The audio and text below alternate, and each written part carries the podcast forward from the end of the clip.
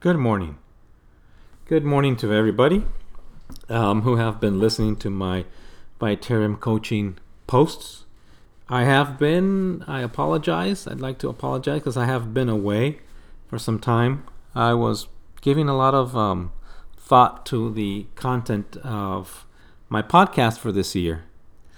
And I'd like to um, announce um, something that, that has that will be a little bit of a change from the perspective of what I had been uh, talking about.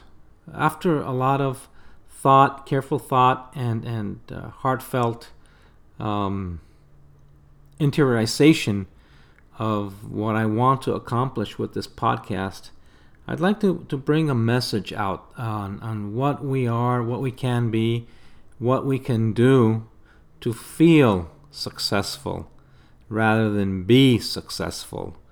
It, it is my thought that if you feel successful, you will have inner peace of mind, versus if you are successful, you are a little bit of trying to demonstrate to others that you have made it. And, and success um, can be defined in many different ways.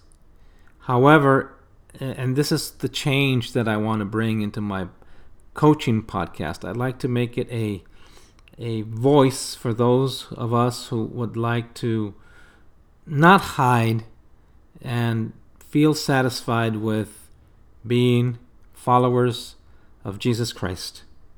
Yes, yes, my coaching will hopefully serve those that have a need to follow a spiritual basis as we have been taught in the Bible, the Holy Bible.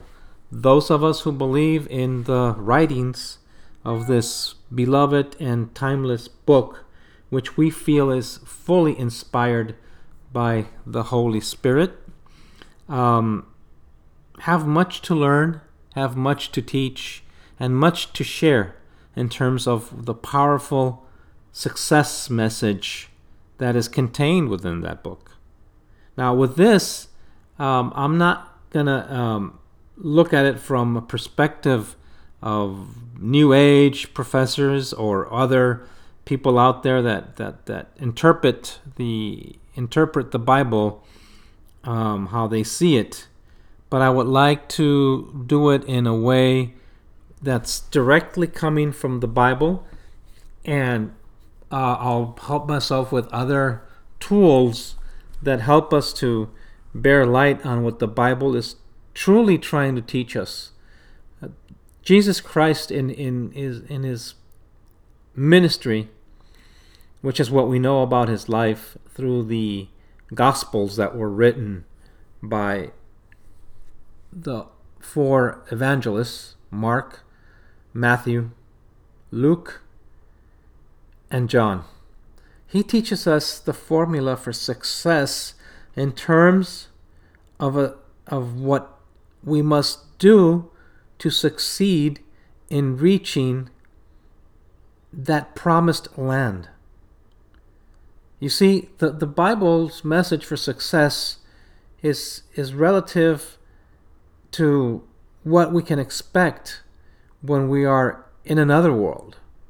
In this world, while we may have blessings, worldly blessings, it, eh, the, the end goal is not for us to really um, uh, feel that our final destination is this life that we have.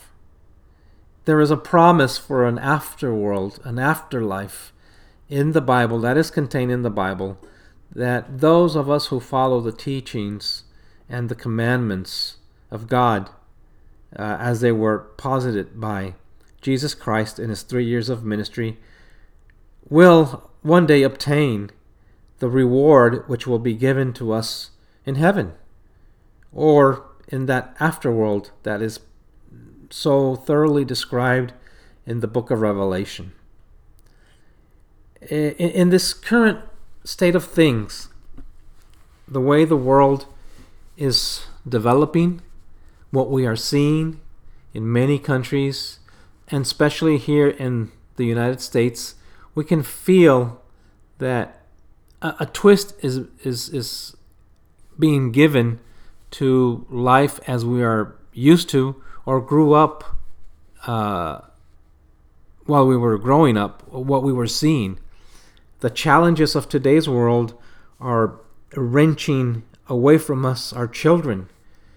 Um, we we are letting them, allowing them to grow in a world where anything goes, anything is fine, anything is okay, as long as it doesn't have to do with the teachings of the Bible.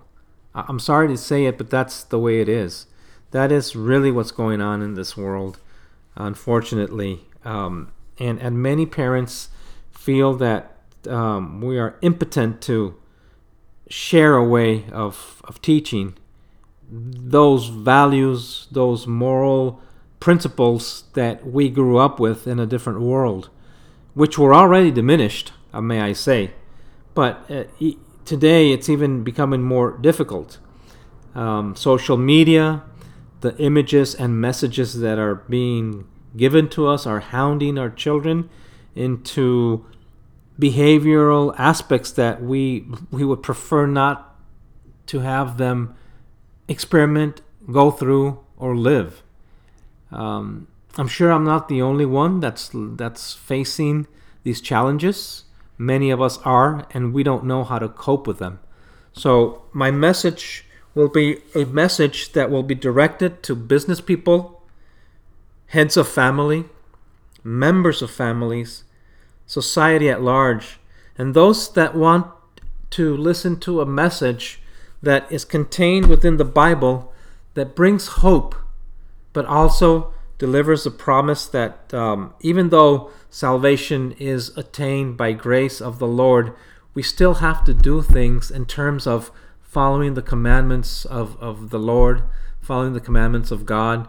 Um, and this this is the object of this this podcast to help us discern what we can do to grow healthy families, healthy children, healthy businesses, uh, where people truly can become the living embodiment of what the the Bible, the gospel of Jesus asks us to do. Uh, otherwise, success without material success, devoid of a spiritual counterpart, is really um, moot. it's it's not something that's worth anything.